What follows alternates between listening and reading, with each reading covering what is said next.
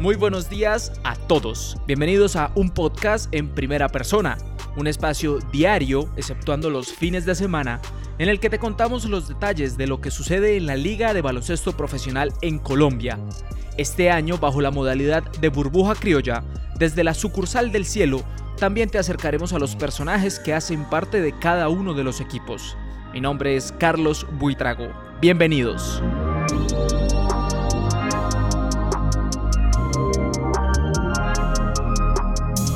Entre miércoles y jueves presenciamos cuatro partidos, vimos en acción a los ocho equipos de la burbuja, incluyendo a Sabios de Manizales, que ya se reincorporó a las fechas y que próximamente dará a conocer los días en que disputará los juegos que fueron pospuestos hace algunos días.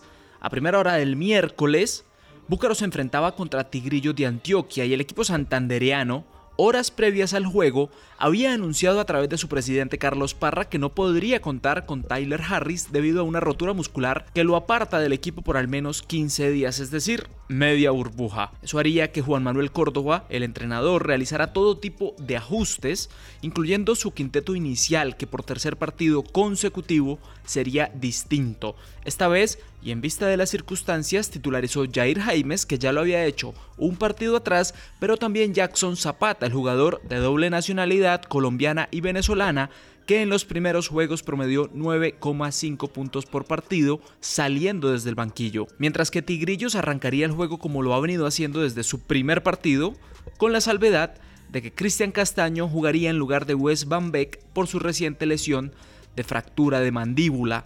En el primer cuarto, el partido comenzó cerrado y con ventajas mínimas. Los cinco primeros puntos para Búcaros vinieron precisamente de Jair Jaimes, santanderiano, que titulariza por segunda vez consecutiva, pero serían los 11 puntos que convirtió Anthony Young los que los mantendrían en la pelea.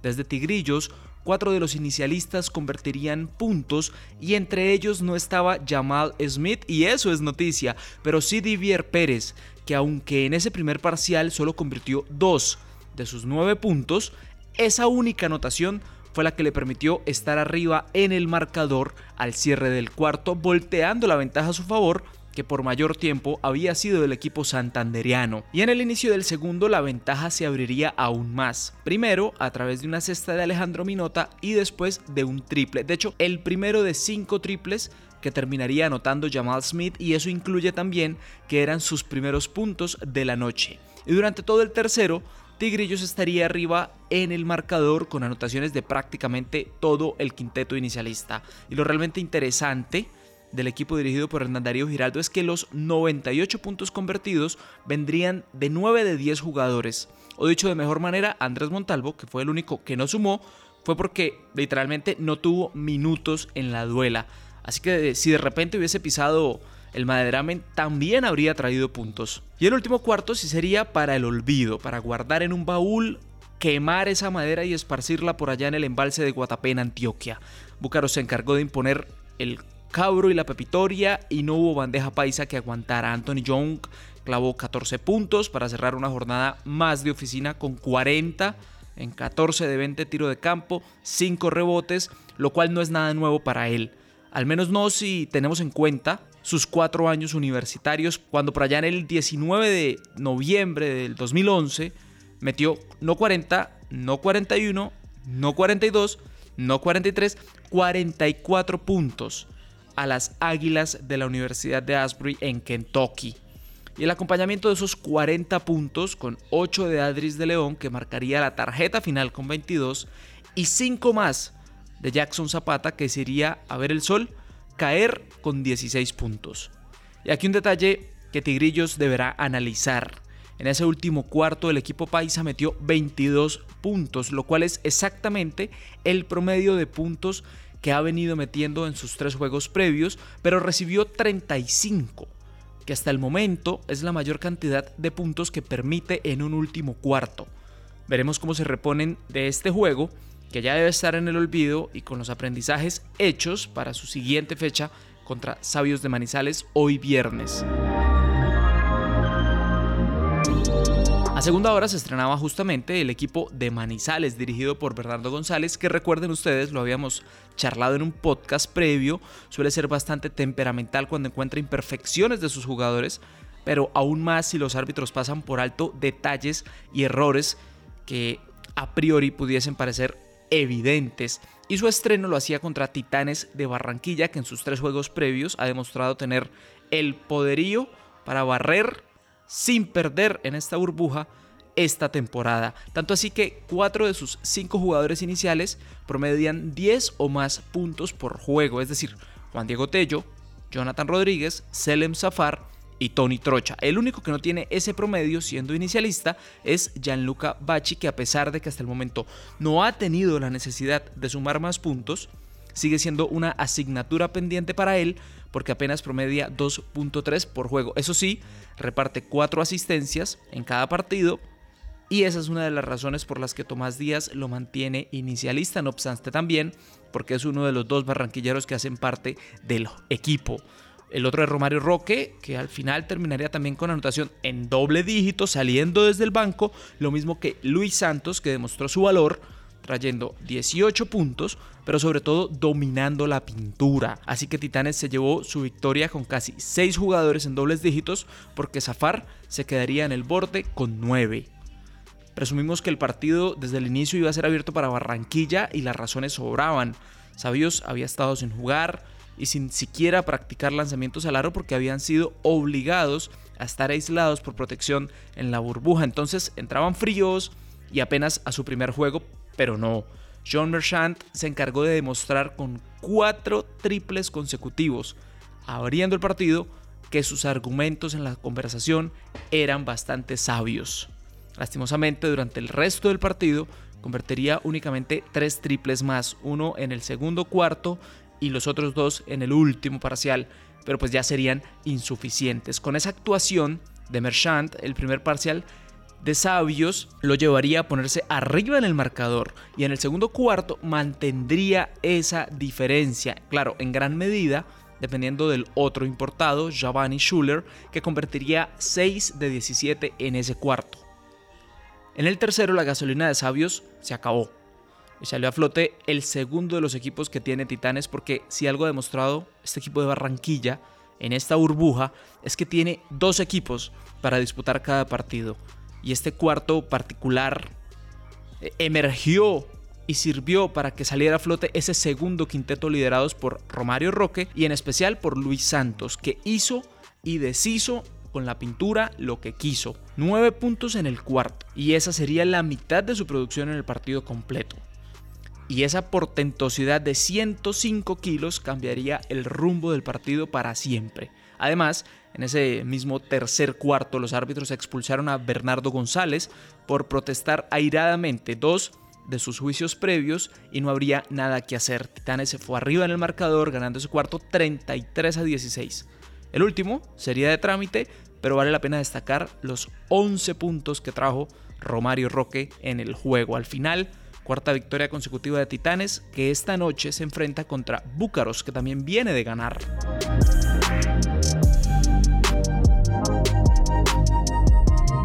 Ayer jueves, en primera instancia, Cóndores de Cundinamarca, que venía de ganar dos juegos consecutivos, se enfrentaba contra Cimarrones Caribbean Team y ganó el tercero al hilo. Sí, lo están escuchando bien. Tercera victoria consecutiva del equipo que al principio de la temporada muchísimos pensábamos erróneamente no podría llegar a tantas victorias. ¿Por qué? Bueno, sencillamente porque parecía depender únicamente de los extranjeros y, eso en parte es cierto, pero también eh, tiene unos muy buenos jugadores nacionales que aportan minutos de calidad importantes, pero también además eh, que hacen de soga, que asfixian defensa y ahí detienen a los rivales. Y en consecuencia, a la ofensiva, eso lo terminan convirtiendo en puntos. Y para la muestra un botón, los primeros 10 puntos de Cóndores llegaron vía de Marco Owens, pero con detalles específicos que explican la victoria posterior. Solo una de esas cinco cestas llegó de manera solitaria. Las otras cuatro incluyeron una asistencia, un rebote ofensivo y otros dos rebotes en defensa que dieron juego al ataque del equipo de Cundinamarca. Luego vinieron cinco puntos más, tres de Brandon Hollings, dos de Malik Wineglass que ampliaron el marcador a 10, que al final del primer parcial llegaría a ser de 20. Cimarrones Caribbean Storm tan solo pudo convertir 13 unidades, que hasta el momento es la anotación más baja en un primer cuarto de lo que va de temporada. En el segundo la torta se volteó. Donde Green demostró por qué cuesta los miles de dólares que cuesta y como si fuera fácil se despachó con 18 puntos en lo personal en ese cuarto, es decir, la mitad de las anotaciones de su equipo y con eso lideró a los chocosanandresanos a ganar el cuarto y disminuir la diferencia a tan solo 10. ¿Cómo lo hizo? Sencillo, demostró los quilates de experiencia por encima de todos los jugadores de Cóndores que quisieron marcarlo, así de fácil. De hecho, Green no solo estuvo en la NBA, durante cuatro temporadas con Sacramento Kings, temporadas en las que el equipo nunca terminó con un récord positivo.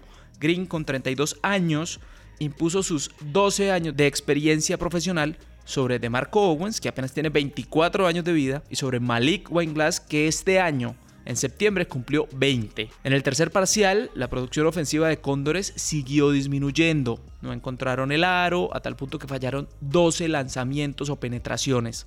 Acumularon 5 faltas y perdieron la pelota tres veces. Y Cimarrones, Caribbean Storm intentaría encaramar al entre comillas pequeño y parcialmente lo logró.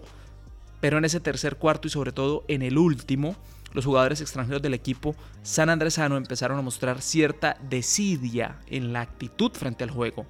Y aquí podrían salir la misma cantidad de teorías conspirativas que existen sobre el Área 51 o sobre los marcianos, pero lo único que sí es verdad es que Diego Moquete, el base dominicano que manejaba el equipo y que fue cortado en los juegos previos, conocía y compartía de primera mano con Don Green y con Juan Miguel Suero en República Dominicana, en los clubes Mauricio Báez y en Leones de Santo Domingo. Así que seguramente entre ellos tres exista alguna relación amistosa, algún tipo de confianza. Lo otro de lo que estamos seguros es que en República Dominicana no están tan felices con esa transacción que sacó a Diego Moquete de Cimarrones y que trajo a Matt Williams, que en este juego culminó con 12 puntos, con un 30% de efectividad nada más. Ya para el último cuarto, David Watkins hizo un ajuste defensivo en el que a través de DeMarco Owens, que terminaría con una herida muy cerca a su ojo derecho, defendería la zona pintada.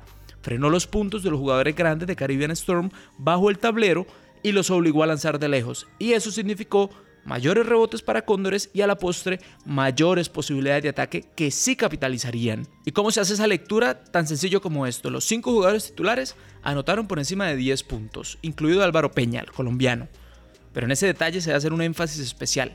Los cuatro extranjeros superaron los 20 puntos y de 16 rebotes ofensivos que tomaría el equipo de Cundinamarca llegarían 29 puntos. Que baste eso para dar cuenta de dónde provino la victoria del equipo Cóndores. Posterior al juego y ante la ausencia de una rueda de prensa en la que se pueda indagar a los entrenadores sobre aspectos de juego en específico, algunos jugadores hacen un live en Instagram en el que les gusta que les pregunten sobre lo que sucedió en el partido. Y es el caso de Chas Glota, que nos dijo que estas tres victorias consecutivas son el resultado de la química que están haciendo entre los jugadores, pero sobre todo en el hecho de que no es que estén haciendo bien el trabajo en defensa o en ofensiva o en los rebotes o en mover la pelota, lo están haciendo bien en todos los aspectos al mismo tiempo. Y eso es el resultado de una ecuación compleja que planea David Watkins, ex profesor de matemáticas antes de dedicarse a dirigir equipos de básquetbol. A última hora, Cali, con dos victorias y una caída, enfrentaba a Piratas que aún no había ganado ningún partido. Y este no sería la excepción.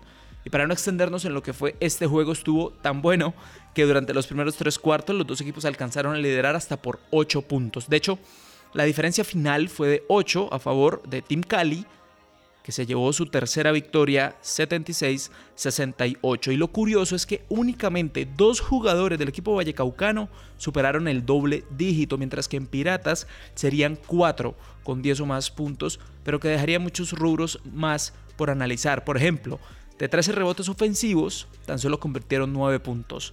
Además, tan solo llegaron a un 37% de efectividad, es decir, de 72 tiros que tomaron, únicamente convirtieron 27. Y las cosas no terminan ahí. El historial es largo. Perdieron la pelota seis veces y permitieron 15 rebotes ofensivos de Team Cali. Así que serán varias las aristas que debe analizar José Tapias para que Piratas por fin pueda zarpar de donde está anclado. Hoy, nuevamente, dos fechas llamativas, ya las mencionamos por encima. En horas de la tarde, Tigrillo de Medellín, que es sexto con una victoria y tres derrotas, enfrentará a Sabios de Manizales, que apenas vendrá a disputar su segundo partido. Para la noche, el plato especial tiene un picor delicioso. Titanes de Barranquilla buscará una quinta victoria consecutiva enfrentando a Búcaros que acumula dos victorias, una derrota y que el día de ayer administrativamente se vio envuelto en un intercambio de opiniones con un tono alto de palabras gruesas que podrán escuchar en nuestras redes sociales y que habla muy mal de lo que ha sido el baloncesto en los últimos años y sobre todo el proceso formativo del baloncesto en la región de Santander. Veremos en qué culmina extradeportivamente esa situación de la cual estaremos al tanto, pero también estaremos muy al tanto de lo que suceda dentro del Maderamen. Que tengan un excelente fin de semana lleno de básquetbol. Volveremos a escucharnos el lunes analizando todos los partidos de viernes, sábado y domingo.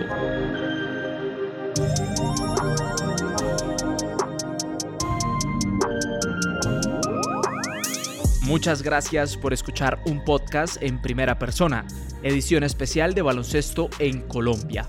Si tienes alguna duda, sugerencia o comentario, a través de nuestras redes estaremos prestos a responderlas e incluso a debatirlas durante cada emisión.